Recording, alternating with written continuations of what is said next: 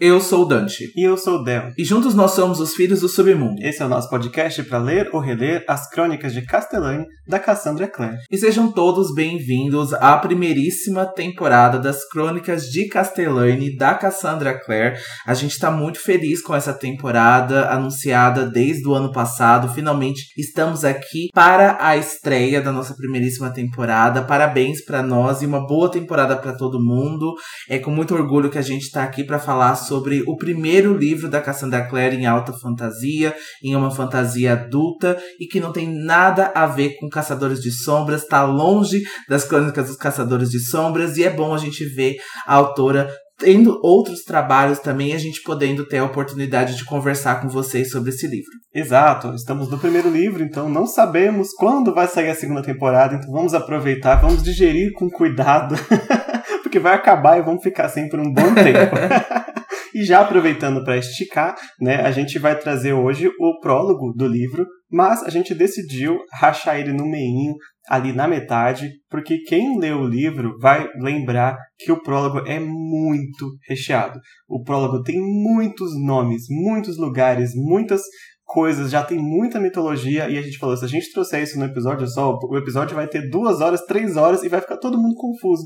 Então é melhor a gente trazer os termos na hora que eles forem é, sendo aparecendo na história, além de ser citados, né? Assim fica mais fácil de entender, porque alta fantasia é um outro rolê, né? Pra gente poder compreender com mais facilidade. Exatamente. Tenham dó dos podcasters e a gente tá tendo dó de vocês. Então, sem chicote aqui pra é. gente hoje, porque a gente quer explicar para vocês. O prólogo é um dos maiores capítulos, como o Del acabou de dizer. Tem 40 minutos aqui no Kindle, na nossa versão aqui em e-book. Tem mais de 40 páginas, então assim, é um prólogo bem extenso. A Cassie vai explicar com muita calma todos os detalhes, mas aqui tem as primeiras descrições sobre os lugares, sobre como funciona a geografia do lugar, quem são aqui os, os personagens que estão nesse centro. Então a gente vai tomar muito cuidado aqui para explicar essa fantasia para vocês.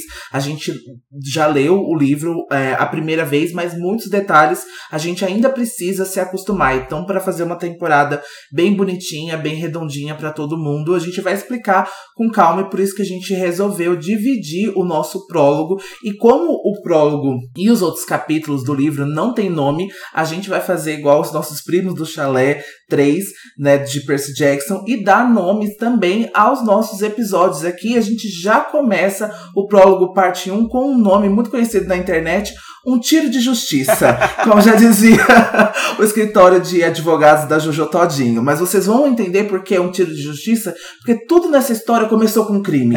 E a gente vai chamar um tiro de justiça para resolver Não essa história. tem advogados em Castelão. Primeiro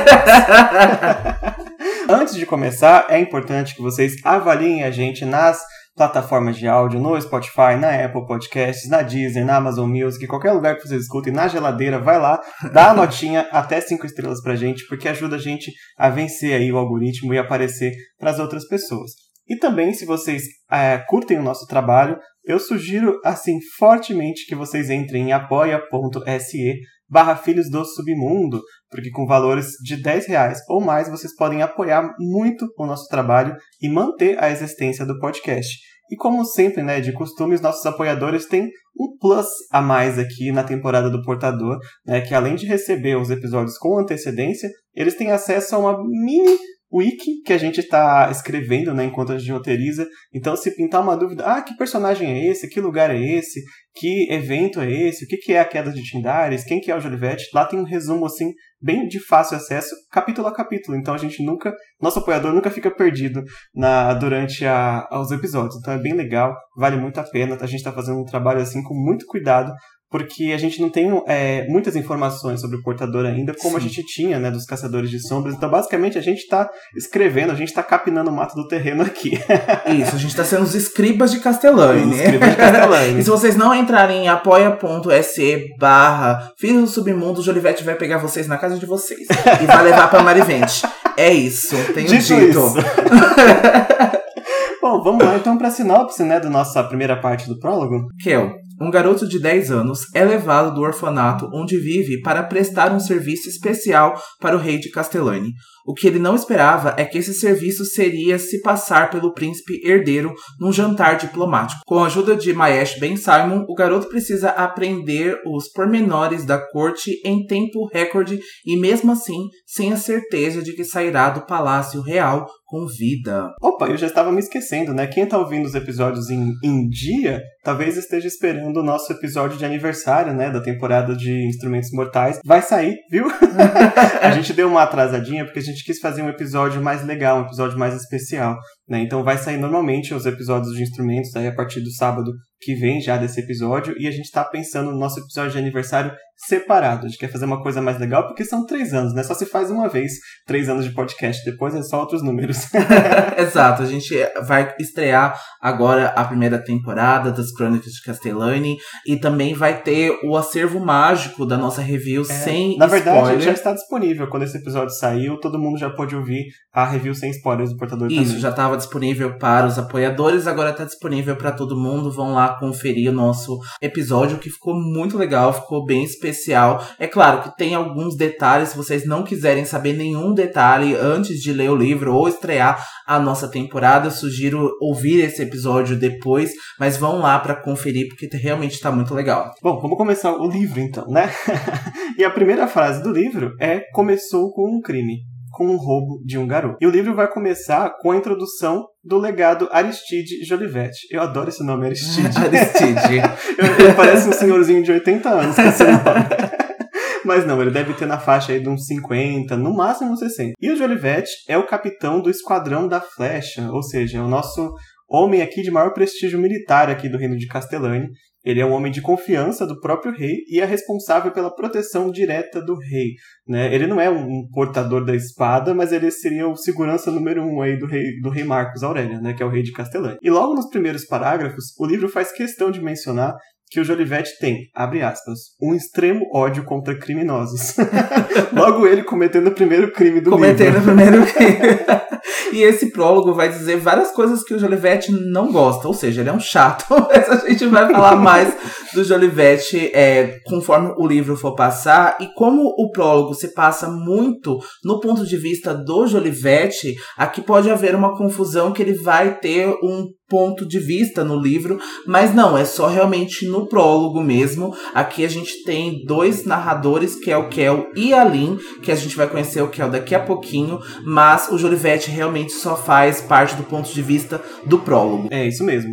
E o Jolivet é conhecido pela cidade como a Águia da Noite e também pela aparência física, né, aquele narigão assim, feições meio aquilinas, como o nível diz, mas também pelo seu modo caçador, digamos assim. Né? O Jolivet é o medo aí dos criminosos de Castellani. E fica aqui uma observação sobre a personalidade dele, que já está nesse parágrafo, que o Jolivet ele odeia criminosos no sentido de ele odeia pessoas que desobedecem à lei. Então, certas coisas, como roubar um garoto, pode não ser um crime para ele, já que foi uma ordem real. Então entendam isso sobre ele, porque ajuda a entender as ações dele no futuro é, do livro, né? Tipo, como que esse cara ele caça criminoso, ele toma essas atitudes, mas na cabeça dele tá certo. Bom, e para terminar a descrição do Jolivet, ele é dito como um homem alto, esguio e ossudo, de pele marrom clara, e o rosto marcado por várias cicatrizes. E nessa noite, o Jurivete partiu para uma missão secreta em nome do rei, por isso ele está no Orfilanate. No mapa de Castellani, a gente vai ver que ele fica no canto superior esquerdo, de frente para o mar, e ele também é conhecido como o lar dos órfãos de Aegon, um dos deuses que a gente vai ter mais contexto mais para frente no livro. E Orfilanate é um orfanato construído no topo dos penhascos que fica logo acima da Baía de Castellani. E o prédio é descrito para a gente que é uma antiga fortaleza do império que precedeu Castellani e o livro descreve que é como se a fortaleza não estivesse construída no topo, mas sim fizesse parte dos penhascos. E conste que no mar abaixo é uma morte certíssima, se não pelas pedras, pelos crocodilos que moram ali. E guardem essa informação para mais tarde, porque os crocodilos serão bem relevantes na história para vários personagens. Então, assim, não é uma informação solta que a Cassie deixou aqui, mas eu gosto muito, né, por mais triste que seja, é um orfanato, né, é um lar onde as crianças estão, mas é um lugar bem mais afastado de Castellani. Essa informação também é muito importante, até mesmo aqui para o prólogo. Daqui a pouco a gente vai ver maiores contextualizações, por que, que o orfanato está afastado da cidade, aonde ficam as crianças aqui, e esse também é o lar das crianças órfãs que tem a chance de ir, né, por um orfanato, poderem ser adotadas possivelmente depois, porque tem outros lugares de Castellane também que são piores ainda do que o próprio orfanato. Então, assim como por exemplo o labirinto, onde tem várias crianças bem pobres aí abaixo da sociedade que a gente vai falar mais tarde também, mas aqui é bom a gente já começar a mostrar para vocês o orfanato, porque ele não vai voltar mais é, com tanta frequência na história, né? Não, eu acredito que seja a única vez que a gente tá no orfanato é nesse, nesse prólogo. Mas de fato, é, como ele era uma antiga fortaleza, ele é muito afastado. Né? É um prédio assim meio quase gótico, né? Ele é todo feito na pedra ali no uhum. penhasco.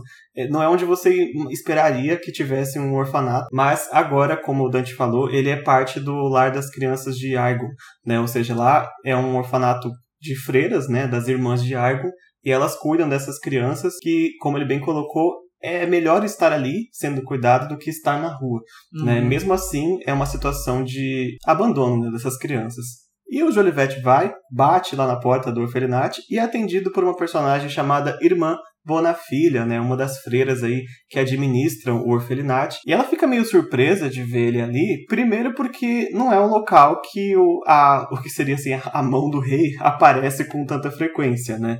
E segundo, que é a segunda vez que ele vai para lá, porque no mês anterior ele já tinha ido e foi embora. Só que ele relatou para o rei o que ele viu no orfanato da primeira vez e agora ele voltou com ordens reais aí para cumprir. E quem está acompanhando o livro, né, enquanto a gente está falando dos episódios, vai ver que a Cassie passa um, um, um tempinho ali descrevendo o quanto ainda tem muitas marcas do império que existia antes de Castellani uhum. no orfelinato em especial, mas em vários outros prédios, né? Tem inclusive escritos na porta que o Jolivete não consegue ler porque seria para o nosso mundo como se fosse latim, sabe? Uma língua que ninguém usa mais. Até porque o império aqui, que seria Magna Calates, é meio baseado no Império Romano, né? Que deixou de existir para existir os outros países agora onde é a Europa então, para eles é uma língua já esquecida e tem muitas coisas é, que vêm da época imperial que ainda é utilizado na cultura de Castelânia. Isso, até mesmo as cores, né, do, do orfelanato é, são ainda do Império Antigo, Sim. se não me engano, é verde e dourado. É, então, assim, a gente vê que as cores, por exemplo, de Castellani são representadas com vermelho e dourado. E também o símbolo da casa Aurelian é o leão, que é muitas das vezes, assim, similar ou confundido com o rei Marcos, que diz que ele realmente tem uma semelhança leonina. não só de horóscopo. Mas sim, eu não sei onde foi que eu vi um leão vermelho e dourado antes, sabe? Na minha cabeça eu tenho uma lembrança, mas não sei de onde. não sei de onde. Loiro também, vamos abafar. Faba. Faba. Mas enfim, é, a gente não vai trazer muito das descrições, porque eu acho legal é, isso realmente ver como está no livro. Até pra gente não ficar aqui enchendo linguista, falando de ah, o prédio era de pedra. Essas coisas são menos relevantes para nós que estamos discutindo aqui os personagens e as ações. Mas é legal de saber, porque ainda assim aparece né, na história. E agora sim, vamos pro ponto de vista do nosso protagonista, né? Exato, Kellyan Saren, ou conhecido como Kel, ele está brincando de pirata com seu amigo do orfanato, o Cass. E o Cass também é um personagem que vai fazer parte somente agora do prólogo, pelo menos nesse primeiro livro, né, O Portador da Espada. E é um dia diferente da rotina deles, porque ao invés de serem mandados para a cama como de costume ou estarem indo jantar, agora as irmãs colocaram todas as crianças para brincar no pátio. E o Kel havia já reconhecido o Jolivete na primeira visita dele, porque ele já tinha visto as vestes do, do Jolivete, já sabe que ele é conhecido como a Águia da Noite, que ele faz parte do Esquadrão da Flash. Então ele já é uma figura carimbada aqui em Castellani, que já é reconhecida até mesmo pelas crianças. É, tanto que ele aparecia às vezes como vilão, né? Nas brincadeiras que ele fazia com o Cass, né? Tipo assim, eu sou o Jolivete, você vai ser o pirata e eu vou te catar.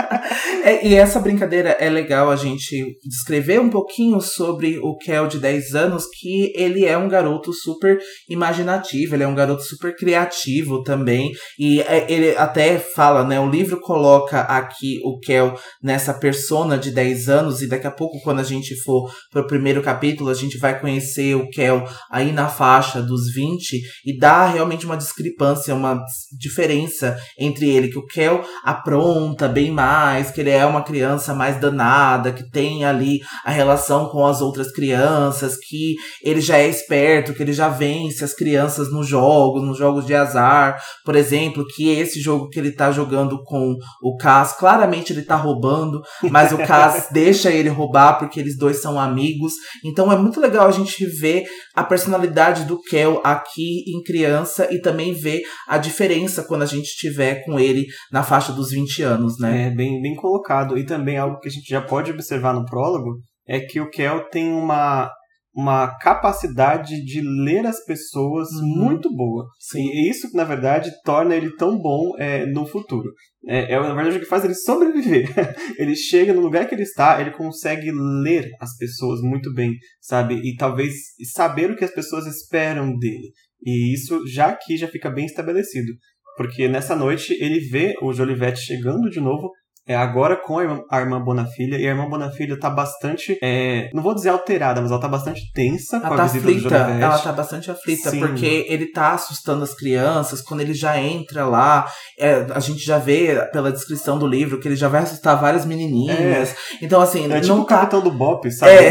É meio assustador, assim. É, e ele já está a segunda vez aqui, né? Então, claramente, ele tem uma missão pra cumprir. E a irmã Bonafilha tá muito temerosa e muito aflita pelo que, que vai acontecer daqui a pouco. É, especialmente agora que o Jolivete para, olha as crianças ali e aponta pro Kel. E aí a irmã Bonafilha vem, puxa o Kel pelo braço, assim, com um certo cuidado, mas ela fala: olha, não não reaja, não faça nada, só vem comigo, sabe? Não não cause problemas, na verdade, é o que ela fala, né? Exato. Não, e o Kel fica tipo, eu não causo problemas, sabe? Eu sou uma pessoa tranquila. Mas ela tá avisando, tipo, vai acontecer uma coisa aqui que talvez você queira reagir. Não reaja, pro, pro seu bem, sabe? E aqui a gente descobre que a irmã Bonafilha, ela parece ter um grande carinho pelo Kel, né? Cuidando dos cabelos dele quando estão grandes e às vezes até brigando um pouco com ele quando ele rouba as tortinhas da cozinha. E ela tenta não demonstrar o tanto, né, que consegue, mas a gente vê pelas perguntas e atitude dela que ela gostaria que o Kel não fosse com o Jolivete, o que é muito justo, né? Qual é o motivo, qual é a intenção que ele tá ali? E a gente vê é, pela descrição, e a, e a gente também, né? A irmã Bonafilha é uma personagem muito presente nesse prólogo. Depois no livro a gente não vai ter mais descrição dela, pelo menos no portador da espada, mas a gente vê que ela tem essa relação, ela tem esse carinho a mais com o Kel. Sim, e o pior é que o Jolivete não dá muitas informações do que o Kel vai fazer. Né? Ele meio que chegou, ele disse para ela, ele vai prestar um trabalho pro rei. É isso, eu tô levando. Não é nem, nem pedido, eu estou levando. É. É, tem uma parte do livro que diz que o Jolivete bate na porta por educação, mas ele podia entrar e pegar o Kel se ele quisesse, ele tem poder para isso. Sim, né? ele- Então ela é. tem pouco a resistir, infelizmente. Ela tem pouca resistência, ela por ser, né, então, uma espécie de freira, né, ser uma espécie de irmã, aqui não tem nada a ver pro Jolivete, então ele faz toda essa questão realmente por educa educação mesmo, e a gente vê que na posição dele, ele pode tirar o Kel ou qualquer outra criança dali a qualquer momento, e que as irmãs, infelizmente, não vão poder fazer nada. E o livro descreve pra gente agora que o Jolivete vai examinar o Kel dos pés à cabeça e a irmã vai insistir que o Kel está sujo e cheio de lama, tentando convencer que o Kel não servia para aquilo que o Jolivete queria. A gente vê isso na intenção dele. Até o Kel até fica assim, nossa, mas por que, que os adultos ficam discutindo coisas que são óbvias? E a irmã Bonafilha tá tentando o tempo todo dizer, olha, ele é uma criança órfã, ele mexe com lama, ele, ele é uma criança atentada, você não vai querer ele, mas ela tá tentando É tirar isso. ele, Ele né, é atentado, dali. você não vai querer, não. E aí, conforme eles vão seguindo para a saída do orfelinato, né, a irmã vai rezando é, baixinho para o Aigon, né, pedindo ajuda para que ela realizasse com segurança a sua tarefa, né? Como irmã de Argon, a tarefa dela é proteger os órfãos de Argon. E Argon é uma espécie de deus aqui que está muito ligado ao mar em Castellani, né? Não é à toa que está de frente para o mar, ao, o orfanato dele, mas tem toda essa questão marítima aí do Argon, né? E ela tá ali orando, e ver ela orando deixou o Kel mais preocupado, porque, nossa, porque ela tá rezando para ir embora, sabe? O que que tá acontecendo? O Kel tá começando a ficar assustado. Ele é levado então até o pátio, onde ele se depara com o cavalo do Jolivete, que é um cavalo enorme, assim. Pra, da ponto de vista do Kel, com 10 anos de idade, ele descreve como uma criatura assustadora, gigante e pronta para dar uma dentada nele. E nessa parte a gente vê também que pro Jolivete, ele se enxerga como se estivesse fazendo uma coisa muito legal pro Kel. Tipo assim, você vai sair numa aventura comigo, sabe? Eu sei que você tá louco pra montar num cavalo e partir e ver o rei e ver a corte. Que criança não gostaria disso, né? O Jolivete tá, tipo, querendo que tá abafando, sabe? Com o passeio do Kel.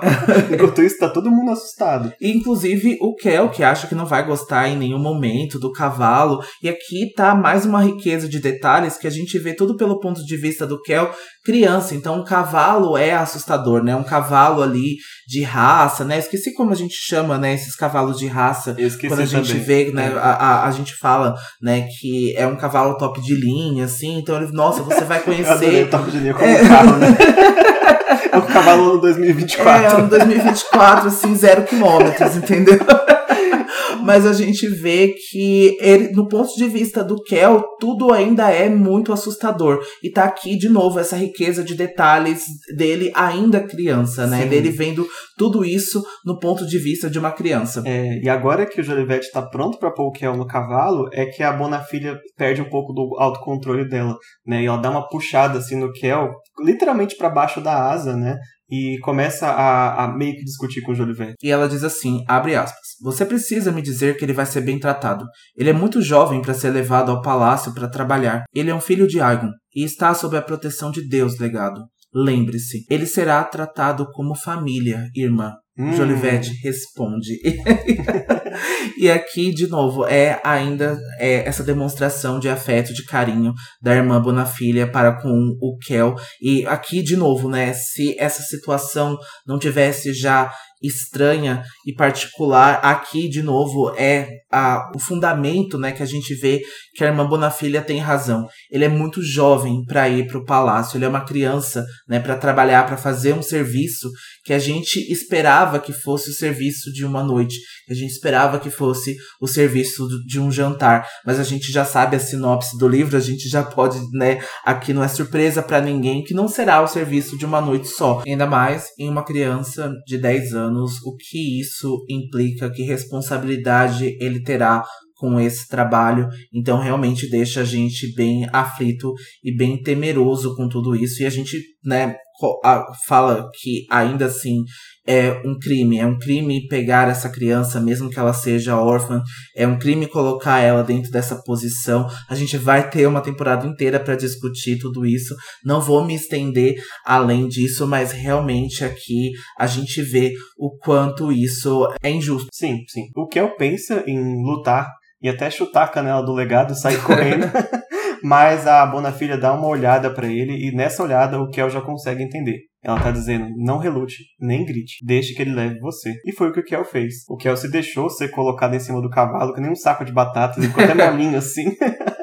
e quando o Jolivete montou, ele disse pro Kel segurar firme, porque eles estavam indo pro palácio ver o rei. E aí o Jolivete falou num tom assim, tipo, nossa, vai ser mó legal. E o Kel acaba e vai e vomita do cavalo. o Kel passa mal. Inclusive, vomita nas botas dele. Né, Então, assim, eu vou, mas eu vou dar trabalho também, assim, sabe? Eu não vou consciente e feliz com isso. Vou vomitar na sua bota. E é isso. A partir de agora, a Cassie passa a descrever um pouco da cidade. A gente vai trazer bem resuminho ah, por onde que eles passam, né? Antes de chegar no Palácio de Mariven. Quem tá com o livro aí, ou com o Kindle, abra no mapinha aí para poder ver o que eu estou dizendo. Mas Castellani tem o lado oeste dela, né? Ou no mapa, o lado esquerdo, rodeado de mar. E é de frente para esse mar que fica o Orfelinat. E do lado leste, ou do lado direito do mapa, é uma cadeia de montanhas que fecha quase toda a fronteira de Castellani. Só tem uma única passagem que eles chamam de passagem estreita, que dá nos reinos vizinhos. Então é uma cidade que de um lado é mar e do outro é montanhas, né? As duas fronteiras aí laterais de Castelândia. E do outro lado dessas montanhas fica o reino vizinho de Sartre, que a gente vai, que a gente vai conhecer mais tarde ainda nesse capítulo. E a cidade é cortada no meio de uma ponta a outra pela Ruta Magna, uma estrada antiga dos tempos ainda do Império que começa no porto e termina em outro país que a gente não se lembra agora, pode ser Sartre ou Shenzhou, mas a gente vai confirmar para vocês depois. Sim, é uma estrada que seria baseada na, na Rota da Seda, né, no nosso mundo. Então ela corta por vários países e termina aqui em Castellani, no Porto, para depois ir para outros lugares. Mas a gente tem certeza que ela passa em Sartre, sim. Inclusive, é uma dos maiores motivos de briga né, de Sartre e Castellani é o, o uso das estradas do ouro ali, toda a sua parte burocrática ali. Né? Falamos do oeste, falamos do leste. A parte sul de Castellani é onde fica a Grande Colina, né? E de fato é um local bem mais elevado, cheio de pequenas colinas que fazem uma sombra em todo o resto da cidade. E o Kel e 99% da população conhece a colina, mas jamais pôs os pés lá, porque é onde habita a nobreza de Castellani e também onde fica o palácio de Marivente, né? A casa do rei, da rainha e do príncipe. O resto da colina é ocupada pelas terras da nobreza, ou seja, onde ficam as mansões das famílias de concessão de onde as pessoas da cidade conseguem ouvir aí os barulhos das festas, conseguem ver de longe as movimentações e rolar aí a fofoca na boca do povo de quem tá onde, mas é aquele lugar intocável assim pela maioria das pessoas, né? E o Kel tá indo direto para lá, direto para a colina, né? É, até a irmã Bonafilha diz, né, que quanto se é mais rico, mais perto do palácio você fica, né, mais alto na cidade você fica e que os pobres e as outras pessoas é, estão mais abaixo aqui. E o Del acabou dizendo muito bem, aqui todo mundo na colina faz fofoca e as famílias da Conceição é um grande tema aqui, né? É. A gente até vai ver, nossa, a senhora Alene trocou o terceiro marido, né? E a gente vai ver, nossa, o Monte Falcon tá bebendo de é novo. É Keeping Up with the Conceição é.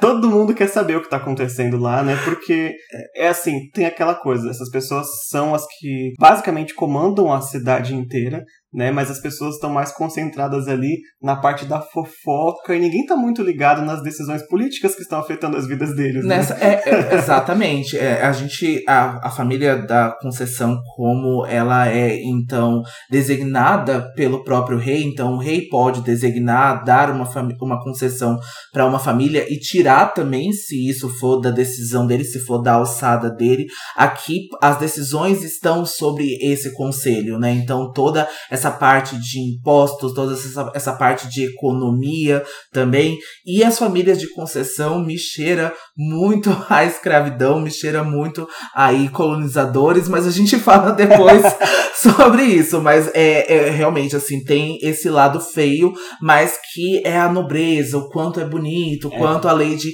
Alene e a sua filha são bonitas e controlam a seda, o quanto os Roverge controlam os cavalos, mas tem muito mais a respeito disso que a, a fachada diz. Exato, e é exatamente por causa deles que a gente decidiu dividir o episódio em dois, porque no próximo episódio, que é a parte 2 do prólogo, a gente vai conhecer algumas dessas famílias já, a gente vai entrar em detalhes dos particulares de cada uma aí. E foi então a, até o pé da colina e através do portão norte que o Jolivete atravessou com Kel rumo ao Palácio de Marivente. E o portão é a entrada para os convidados e nele ficam hasteadas as bandeiras dos visitantes ilustres. E hoje a bandeira azul com uma águia branca de Sarte revela a visita de estrangeiros no palácio. E quando a gente vê que o Kel desce do cavalo, ele vai observar a cidade do alto, ele vai reconhecer vários pontos importantes da cidade e para o livro também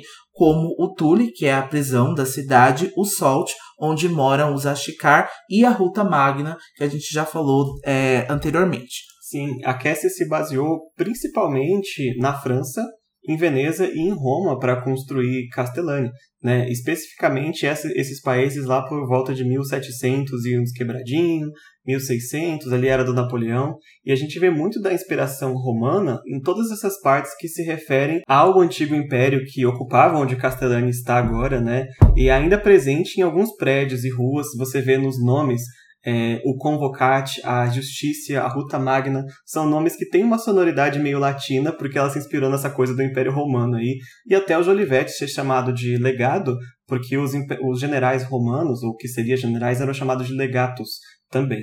A parte da França está presente muito nos costumes nas roupas e em toda essa questão da aristocracia aqui de uhum. Castellani, as famílias de concessão, os burgueses, toda essa parte ali, bem Maria Antonieta, tá aqui na, nas famílias de concessão. E a parte de Veneza, talvez seja a mais óbvia, é a inspiração sobre esse poderio comercial que é Castellani. Né? Veneza era a República de Veneza antes de Sim. ser uma cidade na Itália, e ela, ela era assim a maior dominante do mar Mediterrâneo, da questão do comércio, durante a, a as rotas da seda, tudo uhum. passava por Veneza, então havia várias famílias lá que competiam entre si também pelo, pelo comércio de alguns bens. Então toda essa questão é, existiu e a Cassie se inspirou para fazer Castellani ali, uma mistura ali dessa, desse comércio no mar Mediterrâneo ali naquela época. Não só Castellani, quando a gente for falar dos outros países, no capítulo 1 do livro, a gente vai mostrar qual foi a inspiração no nosso mundo dos outros países também. Não é só Sartre que apareceu agora que a gente pode já dizer que foi inspirada na Itália, né, que é vizinha ali da França. Então, Sartre tem muitos é, nomes que parecem italianos até. A gente vai ver na, na representação deles também. Isso, na, na representação das pessoas, na cultura também, nas cores que é muito baseada na Itália. E o Jolivet então acorda o Kel do devaneio dele, endireitando a postura dele e avisando para ele se preparar para conhecer o rei e a rainha de Castellani. E é engraçado que o Kel diz assim, né? É como a expressão dele toda diz assim: "Oxente". E ao invés de se endireitar, o Kel vai se encolher como um tatu bolinha e vai ficar ainda mais molinho, assim, porque ele não tá facilitando nem um pouco pro Jolivete. E a gente vai ver então que eles, por um pátio, quadrado e gigantesco do palácio e a gente vai ver dentro desse pátio que os criados do castelo estão bastante movimentados assim. Então a gente vê que vai ocorrer algum jantar, vai ocorrer alguma coisa porque a gente vê bandejas e decorações passando de um lado para o outro. Então com certeza a gente vai ter algo importante aqui. Só o Kel não sabia que ele desempenharia um papel importante nesse jantar. o Kel na verdade ainda não caiu a ficha para ele porque aconteceu tão rápido, né? Ele tava brincando há, sei lá, meia hora atrás e agora ele tá no palácio de Marivente para ver o rei e a rainha, sabe? Ele ainda não, não se tocou da, da, da, importância das coisas que estão acontecendo com ele ainda, né? O Jolivete parece acreditar que é uma honra pro Kel prestar um serviço pro rei, mas o Kel nem sabe que serviço que ele vai fazer, então ele tá ficando nervoso, né? Para ele, o rei de Castelânia é quase uma figura mítica, porque o rei quase não sai do palácio, né? Uhum. Ele só aparecia em poucas cerimônias anuais, raríssimas, diferente da rainha, que já aparecia muito mais vezes. Então, por que que logo o rei ia querer falar com um órfão como ele? Era a pergunta que passava na cabeça do Kel. E esse é um detalhe importante que vocês precisam guardar sobre o rei Marcos e o porquê que ele é muito mais isolado e porquê que ele faz pouquíssimas aparições, aparições importantes, como o casamento do Mar, que são cerimônias onde o rei aparece, mas e o porquê que a rainha tá em frente também. Então é legal vocês guardarem esses detalhes, porque depois, né, nos capítulos é, para frente a gente vai falar bastante sobre o rei Marcos e o papel que ele vem desempenhando é, por enquanto é, e o que faz ele ficar recluso. Sim, na verdade acho que pode-se dizer isso de todos os personagens. Grande maioria deles todos os detalhes que a Cassie coloca, ela vai e usa de novo depois. Uhum. Né? Não uhum. precisa memorizar tudo, realmente é muito difícil. A gente está até ajudando vocês, ah, esse ponto aqui é importante lembrar, mas tudo é, é, volta no futuro. Nenhum personagem tem uma personalidade ou uma característica que ela não reaproveita depois. E falando em personagens, tem alguém muito importante que vai entrar na história agora, né, para receber o Jolivete e o Kel Isso, um homem que é descrito com uma voz suave que aparece para recebê-los e ele é descrito como alto, magro e barbado. Seus cabelos são grisalhos e ele tem um rosto sério e já alguma idade. E diferente do Jolivete, ele não usa uma farda, mas sim uma túnica cinza e uma capa simples e um medalhão prateado entalhado com números e letras, e é a roupa costumeira de um Ashkar. E o Kel não sabe muito sobre os Ashkar né, nesse início de idade, além que eles eram diferentes. Ele sabe que eles conseguem fazer pequenas magias e que eles eram famosos por suas curas, mas como os próprios Ashkars não, não reconhecem o Aegon e os outros deuses, por lei eles são obrigados a viver dentro dos muros do Salt e eles não podem andar pela cidade depois do anoitecer. E também tem essa questão das vestes, das regras, e a gente sabe que Castellani tem uma política diferencial com os Ashkar bem distintos, assim, a gente bem particular, a gente vai discutir também mais para frente a respeito disso. E aqui a gente tem mais da visão do Kel, que é um garoto de 10 anos e que tem muita influência sobre é, as pessoas, né? Que foi muito influenciado é, por outras pessoas com essa visão sobre os Ashkar. Sim, é verdade. E também é, aqui é mencionado brevemente que os Ashkar conseguem fazer um pouco de, de magia, né? E aqui, só para estabelecer, no mundo de Castellani, é, houve um evento chamado Ruptura, e que acabou-se, quase esgotou-se a magia do mundo e só os Ashkar conseguem fazer. A gente vai deixar só isso por enquanto, porque é o que o Kel sabe também, e quando a gente estiver falando com a Lin, né, dos pontos de vista dela, a gente vai poder entender melhor essa questão mágica. Na né? verdade, é o mundo de Danemor, Castellani é a ah, cidade. Danemor é o mundo que houve um evento chamado A Ruptura, que acabou com a magia do mundo. E a gente vê que os Ashkar são ali é, os, as únicas pessoas, né, o único povo que ainda consegue fazer alguns feitiços, mas principalmente voltado à cura, principalmente voltado a essa magia. Eles não conseguem realizar muitas das coisas que anteriormente eles realizavam, mas quando a gente conhecer a linha, a gente vai falar mais a respeito disso. Exato. O que o Kel teve de experiência foi justamente uma vez né? Na verdade, a irmã Gênova, lá do, do Orfelinati, dizia que os Ashkar eles eram pessoas astutas por natureza, uhum. mas ela dizia também que eles são perigosos, desonestos e diferentes. Então é essa visão geral que o povo de Castellani tem sobre os Ashkar. Mas houve um momento em que o caso, o amigo do Kel, ficou doente e a primeira pessoa que a irmã Gênova foi buscar foi um médico Ashkar para curar. E o Kel até disse, parece que ela esqueceu de tudo que ela achava dele. É, isso resume bem como Castellani trata os seus Ashkar. É, exatamente. A irmã é, Gênova é muito ali a respeito, a despeito da religião, por os Ashkar não reconhecerem Aegon e os outros deuses que eles cultuam, mas a gente vê que Castellani e até outros países também tem aí realmente uma política diferente é, e uma política horrorosa é, contra o povo Ashkar. Só de colocar eles aqui no Salt, só de colocar eles aqui muito parecido né, com o povo é, judeu. E a gente já falou na nossa review que os Ashkar são sim inspirados na cultura judaica. Eles somente não são o povo judeu, a Cass colocou, estabeleceu isso, porque eles cultuam outros deuses, eles têm outras religiões, outros costumes, é. então eles não são o povo judeu, mas tem muita similaridade e muito dali do que foi feito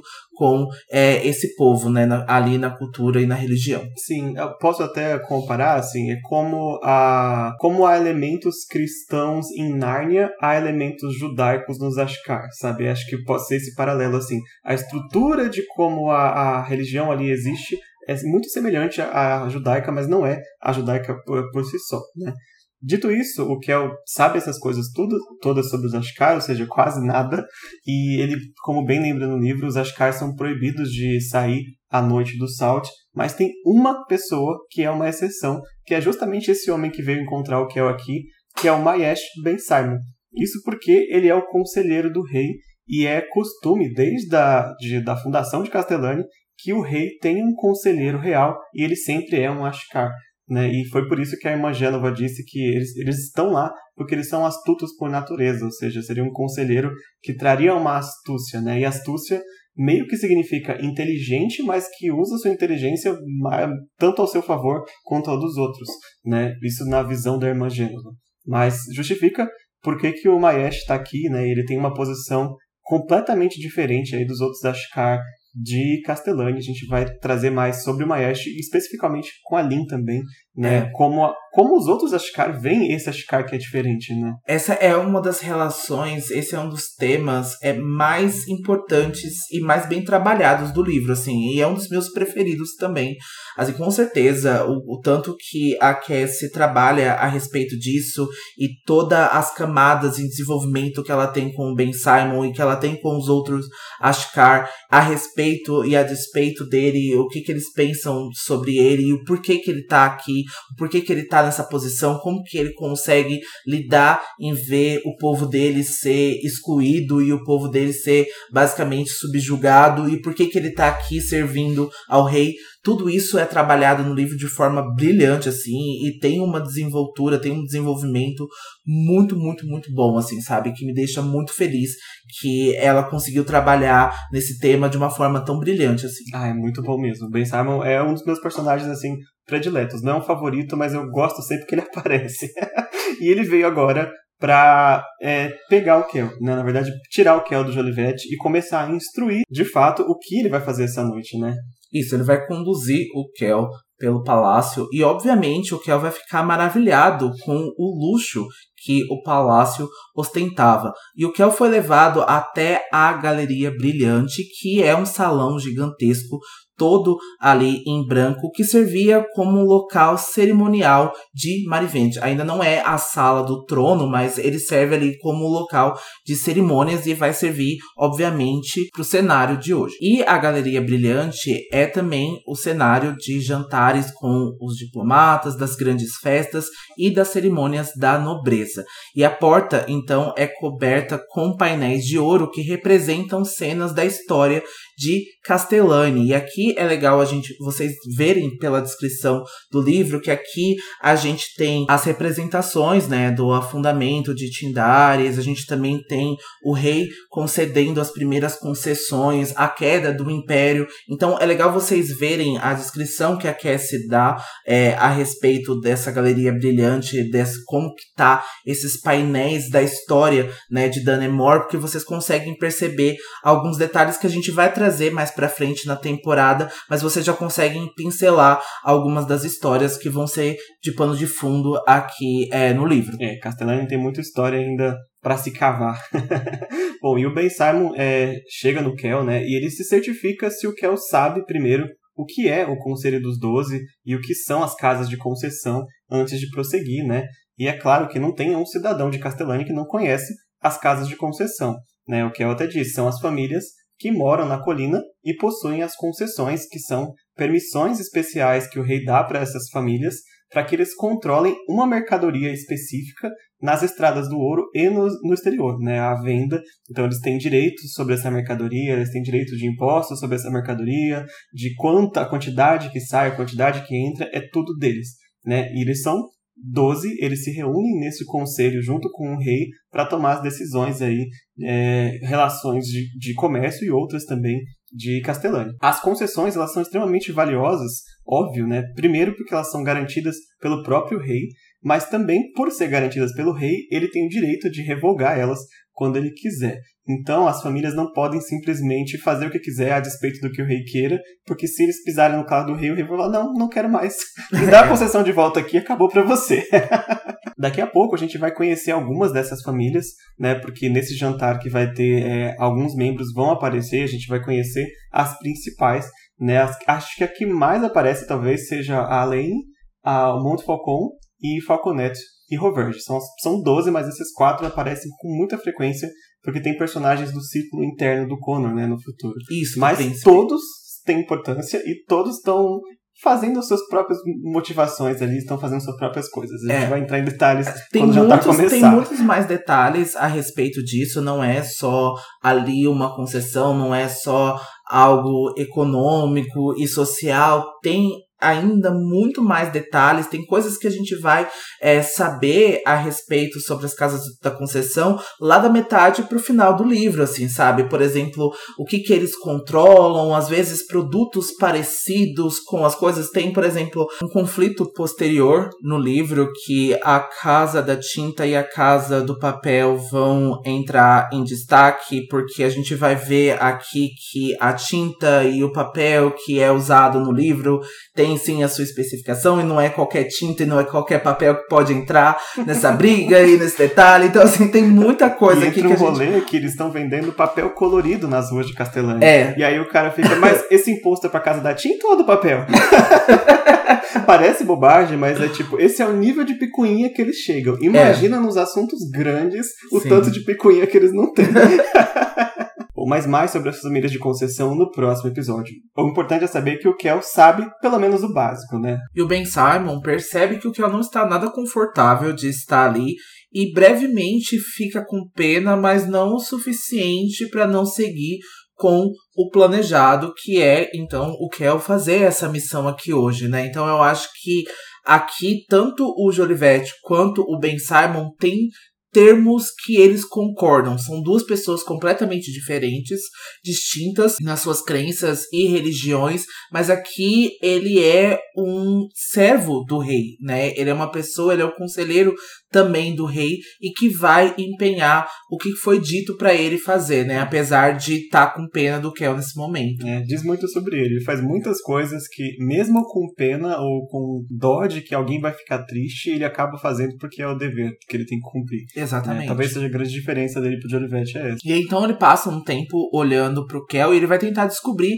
a origem dele, porque o Kel ele tem a pele marrom clara num tom levemente mais escuro que o tom marrom comum em Castellani, e o Ben Simon suspeita que o Kel possa ser de Maracante ou Hind. Maracante é baseada na Pérsia antiga, e isso também é uma pergunta relevante para o Ben Simon, porque a rainha Lilibet a mãe do príncipe Connor já foi princesa de Maracante. E o Connor herdou, então, a cor de pele da mãe dele. Isso também vai ser um fato importante aqui. Mas é legal que o Kel, ele não sabe as origens dele. E ele vai dizer isso para o Ben Simon, né? É, ele sabe só que ele tem a pele um pouco mais escura mesmo, né? No caso, comparado ao nosso mundo, a pele persa ali, a mesma pele da Cordilha, né? no- nas últimas horas, Isso. que é a origem aí de Maracande. E eu acredito que Hindi seja baseada na Índia, mas eu posso confirmar depois para ter mais certeza. Mas Maracande eu tenho certeza que é a Pérsia, porque saiu da boca da Cassie.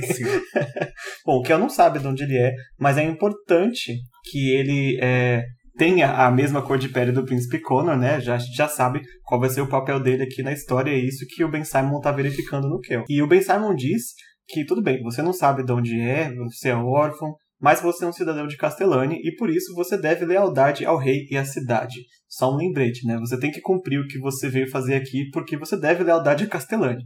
E ele explica que naquela noite tá vindo uma delegação vinda do reino vizinho de Sartre para fazer uma visita a Castellani. Sartre e Castellani têm uma briga antiga já, desde a fundação da cidade, quanto aos impostos, quanto às mercadorias, quanto ao acesso à Estrada do Ouro, como a gente já comentou. Isso assim, porque brevemente, é, quando era um grande império, Sartre e Castellani eram o mesmo território, era tudo império. E quando o império se quebrou, virou Uhum. três países diferentes, né? Sartre, Castellani e um terceiro, que o nome me fugiu agora, mas depois eu lembro. Então tem essa questão, essa briga desde sempre, né? Desde a fundação da cidade. E agora vem essa delegação para cá e é extremamente importante que saia tudo bem nesse, nesse jantar, porque o rei está buscando aí, é, de certa forma, já as fundações é, da paz no futuro. Não é do nada, nossa, agora somos melhores amigos, mas tem um começo ali. E a briga é tão feia que alguns castelanenses, eu não sei como que Castelanos. Castelanos é, chamam os sartianos de os desgraçados da fronteira. É uma briga bem Brasil-Argentina que tem aqui e que já desde a população mais baixa até a nobreza acaba que não se bica aí por causa dessas questões. É, assim, só um parênteses aqui, é estranho a gente ver essa ordem e ser um cidadão que representa um ser um cidadão para uma criança de 10 anos. Pois então, Não, sim, isso tá sendo comedido a uma criança de 10 anos. Ela já precisa empenhar esse papel. E a gente também fica se perguntando: se fosse uma outra história diferente, se fosse um nobre, se fosse uma criança ali da família da Conceição, isso também seria empenhado, isso também seria pedido por eles. Então, tudo isso já deixa a gente ainda mais é, com raiva de, dessa história toda, porque ele, o Kel ele não tem o tempo de ser uma criança. Ele representa ali um órfão e agora ele vai representar uma pessoa que vai fazer uma missão. E nada é perguntado para ele, e nada é perguntado para essa criança. Eu acho que aqui, se você já tá nessa temporada, se você não conhece o nosso trabalho em As Crônicas dos Caçadores de Sombras, é, a gente a, analisa tanto a história, mas também os personagens também.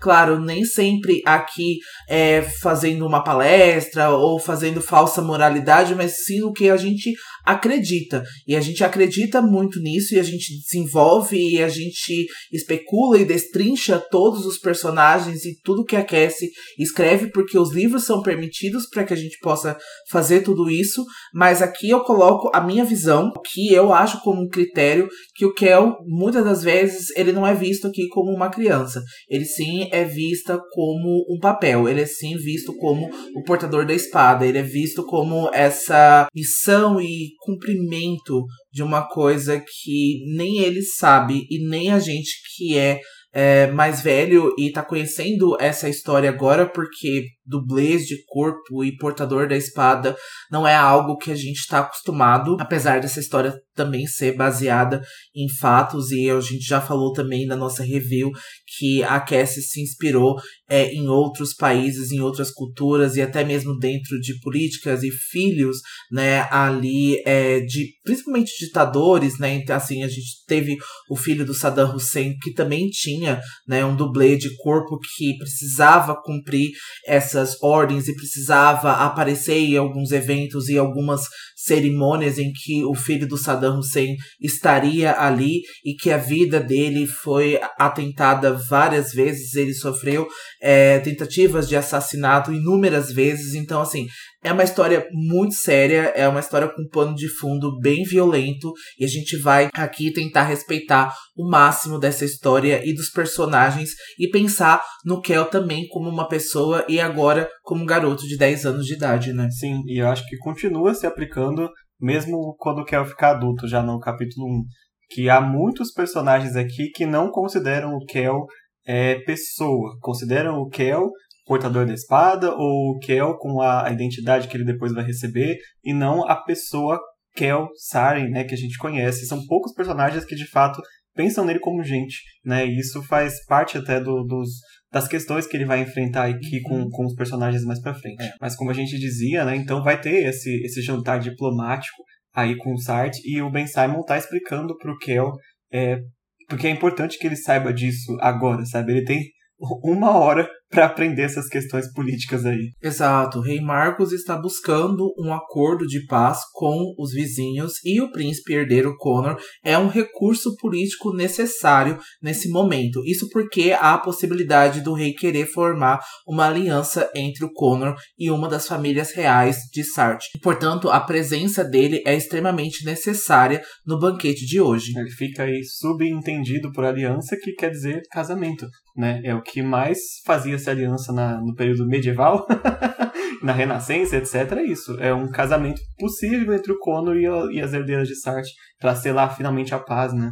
Exatamente. E, de novo, contexto de 10 anos de idade, a gente já começa, né? Os reinos já começavam assim, ainda mais nessa época medieval em que esses casamentos, então, por paz, para selar alguma coisa, para fazer um acordo, já eram às vezes até feito antes do nascimento uhum. ou numa idade muito nova mesmo, e a gente vê o quanto isso é conflituoso e depois quando a gente conhecer o Connor, a gente vai saber a respeito do que ele acha sobre tudo isso, né, e como ele vê e como ele tem essa visão. E só que acontece que no banquete de hoje, o príncipe Connor está entre aspas indisposto, segundo o Ben Simon. E aí que o Kel vai entrar, porque o Kel tem a idade, a altura a pele e a aparência em geral muito semelhante às do Connor. Ele será limpo, vestido e tomará o lugar dele no banquete. Ele vai poder comer à vontade, mas ele deve ficar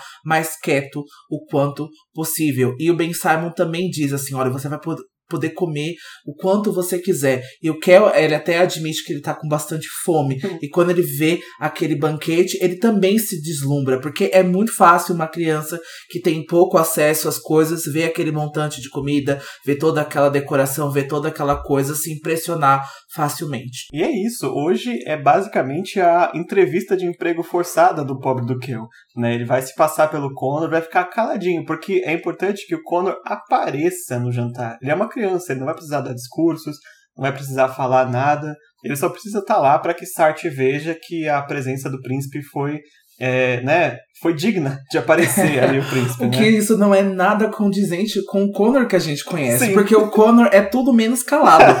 ele é tudo menos quieto, assim, sabe? Então, ele faz a presença dele é, acontecer é. de príncipe, né? Ele tem essa habilidade, ele tem essa essa coisa, então tá na personalidade dele. Eu não sei o que, que eles estavam achando aqui também. Que, nossa, claramente o príncipe um dia ele tá quieto, ou ele tá doente, ou ele não é ele mesmo, né? Exato.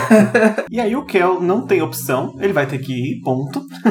Mas o Ben Simon tenta tranquilizar ele, dizendo que se der tudo certo, acabou o jantar, deu tudo ok, ele vai sair dali do castelo com um saco cheio de ouro para levar aí para as irmãs de Argon para abastecer o orfelinato. Se der errado, o máximo que ele vai ganhar é um sermão e vai ser dispensado sem o ouro. Só que o Kel, ele não consegue nem visualizar que tarefa é essa que vale um saco inteiro de ouro. Uhum. Ele já pegou uma, duas moedas para levar uma mensagem para alguém. É como alguém chegasse para você na rua e falasse: vou te dar 500 mil para fazer tal coisa. Sabe, é um, é um valor muito alto para ele. Então ele não consegue. Mas o que, que é isso que eu vou fazer que vale tanto dinheiro assim, sabe?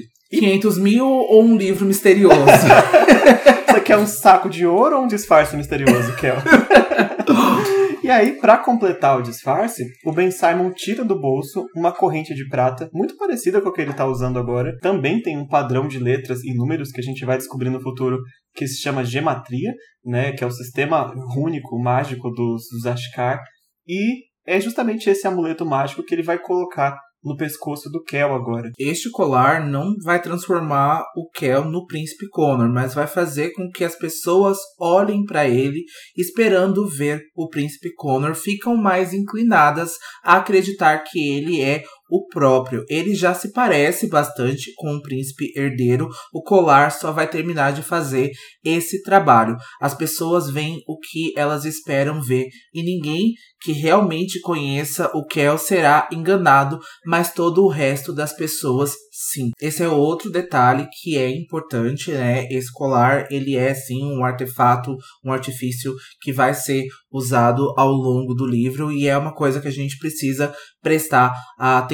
E o Kel, ele próprio também não duvida que aquilo funcionaria. Ele tinha ouvido falar do que a magia podia fazer no mundo antes da ruptura, a magia que antes podia destruir montanhas e transformar homens em monstros, e agora ela só podia influenciar, convencer e direcionar pequenas coisas, mas não mudar. Então a gente tem um pequeno detalhe aqui, uma pequena pincelada também do que, que a magia era capaz de fazer antes. Capaz de mover montanhas, capaz de destruir as coisas, de ter criaturas mágicas aqui também. Isso vai ser dito ao longo do livro, a gente vai conhecer também. E houve então esse evento que até então é misterioso para muitas das pessoas, mas a gente vai ter também mais detalhes ao longo do livro que foi capaz de tirar a magia e agora ser quase uma pequena extensão, ser uma submagia, né? Vamos sim, assim se dizer. Sim, e mesmo assim é tão pouca que muita gente quase não enxerga como magia, né? Tem pessoas que veem as curas da Shikar quase como uma ciência que eles não entendem, assim. Já não, não vem como, nossa, isso aqui é, é magia, né? Magia no nível fantástico mesmo, de tão fininha que ela é hoje em dia, né? Mas é o suficiente para funcionar agora pro Kel se disfarçar de Conan. Né? As pessoas veem o que elas querem ver e isso é algo que inclusive é usado em ilusionismo hoje em dia.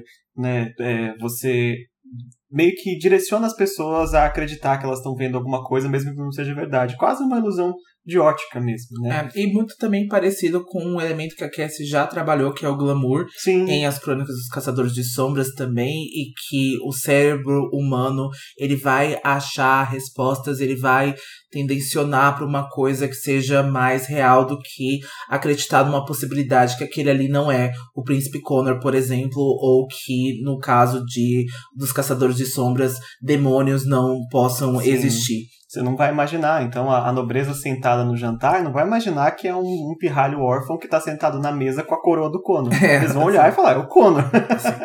e é isso. Bom, como a gente falou, o Kel não tem opção. Então, ele vai ter que ir, é, quer queira ou quer não, ser o príncipe Conor, né? Então, ele é levado pelos criados do castelo. Ele é praticamente esterilizado ali, esfregado pelos criados. E enquanto ele estava sendo limpo ali, ele estava refletindo se ele devia confiar ou não no Ben Simon. E ele decide que não. Primeiro, porque ele percebeu que se o príncipe ficou indisposto de repente, por que, que o Jolivete foi no orfelinato um mês antes para procurar por ele, que Uhum. agora ele sabe. Como ele ia adivinhar que o príncipe estava indisposto agora? E segundo, que essa história de ser enviado para casa com um saco de ouro parecia bom demais para ser verdade. Né? E de novo, a, a gente até esqueceu de comentar, mas tem um trecho quando ele ainda tá com a irmã Bonafilha que ele reflete sobre se ele é uma criança ou não, né? E ele diz, ele pensa para si próprio: eu não sou criança mais, sabe? Como órfão, eu não tenho a os privilégios que uma criança teria. E esse pensamento de tipo, acreditar que um saco de ouro é muito bom para ser verdade é algo que alguém como ele, que veio das ruas e que é órfão, pensa muito mais do que uma simples criança da nobreza que você dá um saco de doce e ela sai feliz da vida. Sabe? Essa esperteza ele criou das ruas, então ele não é, não é bobo, sabe? Ele tá, sabe que tá sendo forçado e vai ficar com duas orelhas em pé com o que tá acontecendo. com né? falsas promessas, a genialidade dele de ler essas pessoas. A gente disse também no começo desse episódio que o Connor já tem. Connor, desculpa, não. O Kel já tem. Já tá funcionando o amuleto. que o Kel já tem essa habilidade desde muito cedo. E, de novo, a gente fala que, na nossa concepção, isso é ultrajante, né? Que uma criança não tenha a permissão de ser uma criança. Ela precisa estar com os dois olhos atentos, É. com as orelhas levantadas, para perceber esse tipo de coisa. Permissão E não de ser ser- ingênuo, né? É, permissão de ser ingênuo. Ah, então você vai ganhar um saco de ouro e você vai voltar pro orfanato. Não, você não vai, sabe? Isso tá sendo assim. Por que, que o, o cara do Esquadrão da Flecha foi um mês antes olhar lá e voltou especificamente pra escolher você, sabe? E tudo isso já ser um detalhe, ser uma coisa que ele lembrou. Então, realmente deixa a gente ultrajado e até às vezes assim, enojado por mais bom que seja aparentemente você o príncipe Connor, né, o único príncipe herdeiro ser ali ter um portador da espada, né? Então a gente fica pensando que foi para proteção do Connor também. A gente vai discutir também a elasticidade dessa relação, né? E o que que é certo, o que que é errado. Essas pessoas não são, ah, maquiavélicas, vou roubar uma criança do orfanato para fazer aqui ela de portador da espada servir, ter uma missão de ser ah, o protetor do príncipe, mas também tem intenções aqui, tem decisões. A gente só Sim. tá repassando o que, que acontece porque essa história precisa ser contada. É, é a questão que cada um deles, o rei, o Jolivete e o Ben Simon, fazem o que eles acreditam que é o certo, que é o melhor para todo mundo. Uhum. Né? E aí acaba que algumas pessoas podem pagar por isso. Mas é, agora vem uma parte bem legal do capítulo, porque o Kel tá pensando né, ali nisso, né, que é muito, é muito bom para ser verdade e tal, mas ele tem uma história que vem das ruas que ele leva como lição. Ele tem uma fábula para contar e aí que ele vai apresentar pra gente um personagem extremamente importante para a história, né? Porque todo mundo conhece, além das famílias da Conceição, mais um indivíduo. Sim, exatamente. Todos na cidade conhecem o ladrão mais famoso de Castellani, o auto-intitulado Rei dos Ladrões, ou Wrecker Picker King em inglês.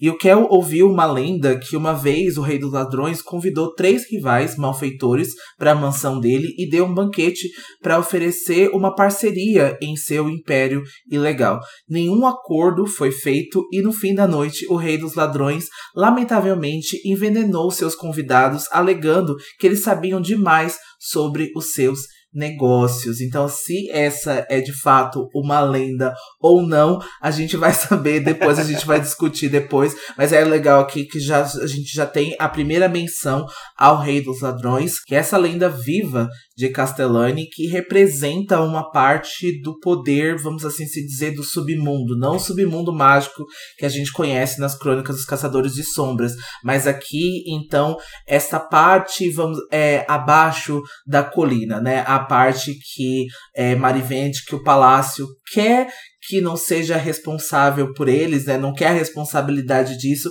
mas que precisa ter uma pessoa ali, precisa ter alguém é, para cuidar dessa parte. Também nessa lenda, nessa história sobre o rei dos ladrões, é dito que supostamente ele pagou por funerais magníficos para esses três malfeitores que podiam acordar com ele ali. Exato. E o Kel tá exatamente com essa sensação. Sabe que ele foi para um lugar que agora ele sabe demais sobre o funcionamento do palácio e que ele vai sair daqui com um funeral muito bem pago pelo rei, sabe? Ah, que horror. Ele tá com essa sensação, porque realmente agora ele sabe demais. Né? O, ele, não, ele não sabe agora, mas a gente sabe que lê o livro que o portador da espada é algo extremamente secreto. Que assim, pouquíssimas pessoas contadas nos dedos de uma mão deveriam saber da existência dele. Né? Então, se desse errado aqui, o que, que aconteceria com o Kel de verdade? Ele iria só com o sermão para casa e mais nada? Para ir espalhar no orfanato que ele se passou pelo príncipe Conan? Vai ficar essa dúvida para nós. e ainda falando sobre o Rei dos Ladrões, ele é tão poderoso que muitas pessoas colocam ele lado a lado com o Rei Marcos, o Rei de Castellani, que um é o Rei da colina e o outro é o Rei na cidade. A sua identidade e os seus negócios muitas vezes são secretos, mas todos sabem onde ele mora, que é numa mansão preta no centro da cidade. E no próximo episódio a gente vai saber o que a família real Real e os delegados de Sartre acham a respeito desse segundo rei governando então a cidade. A gente fica se perguntando, né? Como assim o rei Marcos divide aí o trono com outro rei e eles não fazem nada, sabe? O cara é tão famoso, eles sabem onde ele mora é o maior criminoso da cidade e ninguém faz nada? é, é inadmissível para algumas pessoas, mas eu gosto muito que como já começa essa lenda, como que já começa essa espécie de mitologia a respeito do Rei dos Ladrões, né? O quanto, nossa, ele é misterioso, ele controla a cidade, ele mora numa mansão preta. Tem até uma cantiga de criança que que as crianças cantam sobre ele, né? Que ele anda. É tipo o Fred Krueger. Isso! que ele anda numa carroça preta e que a carroça preta dele tem as rodas, tem sangue. Então, assim, Sim. é muito é, legal, um, assim. Um outro apelido que é Cavaleiro Morte também, que as pessoas conhecem porque ele tá sempre de preto. Então, é uma coisa assim bem gótica. Bom, mais do Rei dos Ladrões, mais pra frente, né? O Kel só menciona isso e também fica como exemplo de o que as ruas ensinaram pro Kel para não ser completamente bobo aqui no que tá acontecendo. E depois que os criados foram embora, né, depois de deixar o Kel assim tinindo de limpo, o Ben Simon conduz o Kel até um pequeno escritório, que é uma saleta ali que fica anexa à galeria brilhante, e ele tranquiliza o Kel com relação ao rei e à rainha. Ele diz que ambos já sabem, né, de que o Kel vai estar tá lá substituindo o Connor e eles vão fingir de acordo, na verdade eles estão acostumados já a representar, a, a fingir, né, esse é o papel da realeza também, e como se invocados é exatamente os dois que cruzam as portas do escritório naquele momento ali para o choque do Kel frente a frente com o rei e a rainha de Castelânia. O primeiro pensamento do Kel é que aquelas eram as pessoas mais bonitas que ele viu na vida, mas depois ele vai se perguntar se isso devia de fato às suas roupas serem tão cuidadosamente arrumadas e com tecidos que ele jamais sonhou em ver. Eu me pergunto isso direto hoje em dia, sabe? Será que essa pessoa é bonita ou ela só é rica, bem arrumada? Sabe? Que tem pessoas que de fato não são tanto assim, só tá bem vestida, sabe? Ou, ou por trás de um filtro de Instagram. É. Será que essa pessoa é bonita mesmo ou é filtro de Instagram? É. Mas é legal, de novo, mais um toque sobre a personalidade do Kel, né? Ele não se deixa deslumbrar tão fácil assim, né? Ou oh, é o rei, tá muito vestido, mas será que é tudo isso mesmo? Será que é tudo isso mesmo? Né? Pela descrição da rainha Lilibet, Ela é tudo isso eu acho mesmo. que ela é tudo isso mesmo. eu acho que ela é muito bonita mesmo. E até as roupas, a forma como ela se posta, a forma como ela fala. Eu acho que ela é tudo isso mesmo. O Rei Marcos eu já tenho as minhas dúvidas. eu tô igual o Kel aqui também. Será que tudo isso. Será que é ouro mesmo ou só reluz como ouro? Tem que morder pra saber. Será que é só um olho verde? E é legal que ele tem um, choque de realidade ali, né? Tipo, de uma pessoa que você só tinha visto pouco ou em imagens, né? É, e a gente vai ver que o livro vai escrever pra gente que o rei Marcos Aurelian, cujo rosto estampa todas as moedas de Castellani, é conhecido pelo Kel, mas ele não imaginava que o corpo dele seria tão grande. O rei é enorme, gente. Ele é muito, muito grande. Um guarda-roupa. O peito dele é largo e os braços são de lutador. E ele tinha os olhos claros e o cabelo e a barba loiros claros ficando grisalhos. Não gosto de padrão. É mentira. Não, o rei é um ursão, assim, enorme. Já a rainha Lilibet Aurelian, ela é descrita como tendo cabelo escuro e fluido, decorado com grampos em forma de lírios, e ela tem a pele marrom, é um pouco mais escura também, a mesma cor da pele do Kel, né? A pele persa, digamos assim. Ela é alta e magra, e ela usa anéis incrustados de ouro, que o Kel sabia que ouro era um símbolo de sorte em Maracande, né? E é, isso é um traço forte da rainha que ela não deixa as raízes de Maracande dela sumirem. Ela traz nas roupas, ela tenta decorar a parte do palácio também com coisas de Maracande, né? Ela não esquece de onde ela vem. E os cidadãos de Castellani, eles não cansam de lembrar e celebrar a beleza da rainha. Me lembrou muito a Maria Antonieta também, né? As pessoas até brigavam para dizer qual era a rainha mais bela de toda Dunnemore e eles diziam que a rainha Lilibet é a mais. O pessoal de Castellani diz que ela é a mais bela. assim, pau a pau com a rainha de Sartre ou a rainha de Hind. E eles até dizem que eu esqueci qual era o país que era uma rainha que parecia um ganso. Que a, a deixava, a Lilibet deixava essa rainha parecendo um ganso. Eu não sei qual que é a treta aí.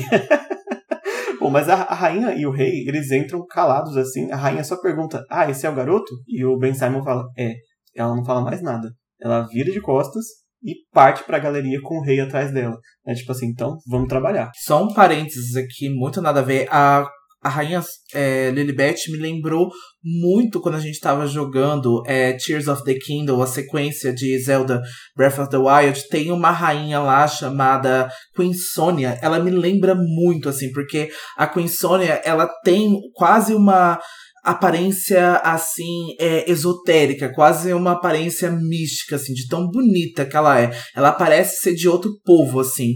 E a rainha Lilibet me lembrou assim, sabe? A descrição das roupas dela, o cabelo longo, a pele marrom, me lembrou muito assim a Sim. quase uma divindade assim, de tão bonita que ela é. E outro parênteses também, e acho que isso é muito comum, né, na monarquia em países que ainda tem reis e rainhas que eles ficam, né, gladiando para ver quem é o mais bonito, para ver quem é a, aquela pessoa, quem é a melhor. Eles têm muito isso no Reino Unido ainda, né, de vender bolos com a cara do príncipe Harry, do príncipe William, né, e vender coisas da Meghan essa treta e mesmo. da, da Inclusive, lembra muito a como Castellani trata os filhos da, das famílias de concessão. É. E o Conor é como o Reino Unido tratava o Harry e o William. Né? Sim. Tipo, o que, que eles estão fazendo, que festas eles estão indo, que roupa eles estão usando. É. Isso vira moda entre o povo. é, sim. Porque a gente falou muito né, da, dos cidadãos pobres e da, dos da colina, mas tem os cidadãos que estão ali no meio, a classe média de Castellani, que são os mercadores, tem essa galera ali, os acadêmicos, que eles se inspiram muito na nobreza das famílias de concessão para trazer a moda e etc. Né? E a rainha também é um grande ícone fashion aqui da, de Castellani, com certeza, né?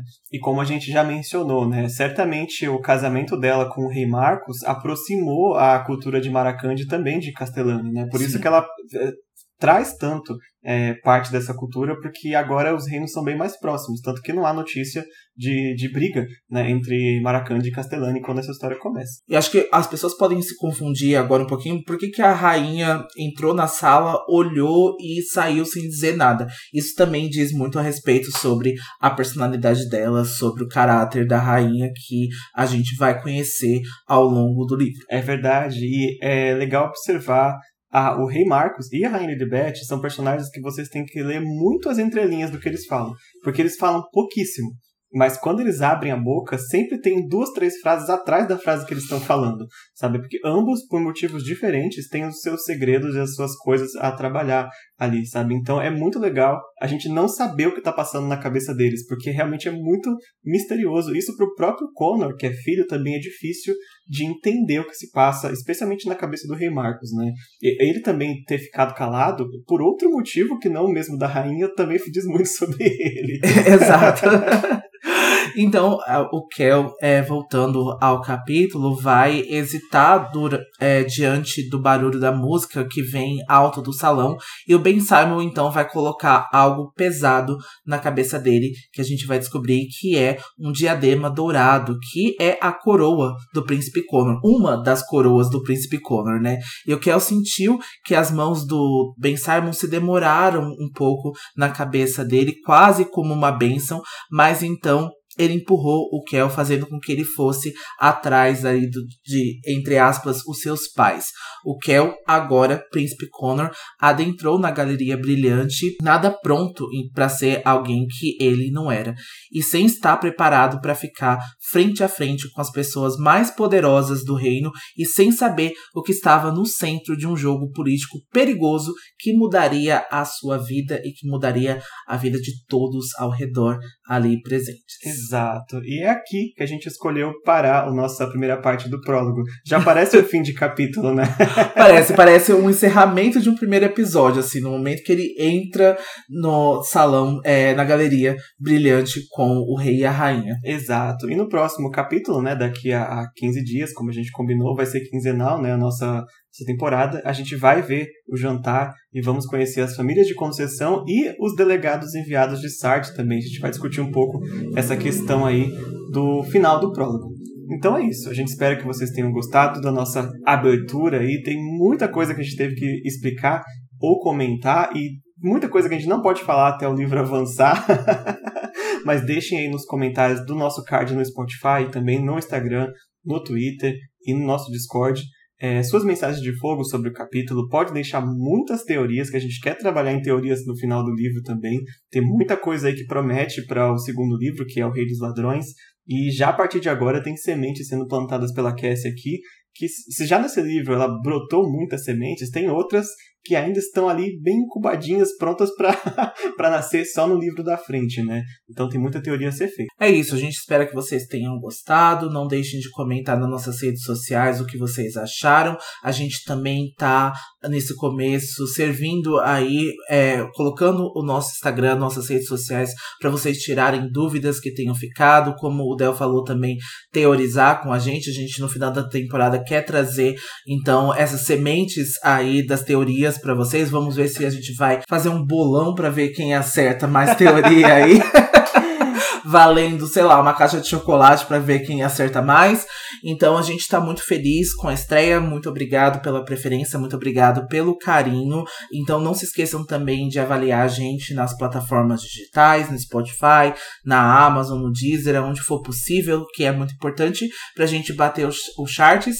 E também não se esqueçam de conferir o link apoia.se barra Filhos do Submundo para a temporada completa de As Crônicas de Bane e a temporada em andamento do Contos da Academia dos Caçadores de Sombras, fora episódios antecipados, episódios especiais e agora também episódios antecipados quinzenalmente de O Portador da Espada e também a nossa mini Wikipedia sobre O Portador da Espada. Vocês vão poder referenciar ali tudo que tem sobre Castellani, conhecer personagens, tirar dúvida, colocar como nota, colocar como tabelinha ali, vai ser muito legal ter vocês lá no nosso Apoia-se. A gente se vê então no próximo episódio de Portador da Espada ou no próximo episódio de Instrumentos, Instrumentos Mortais, não, estamos em Peças Infernais ainda.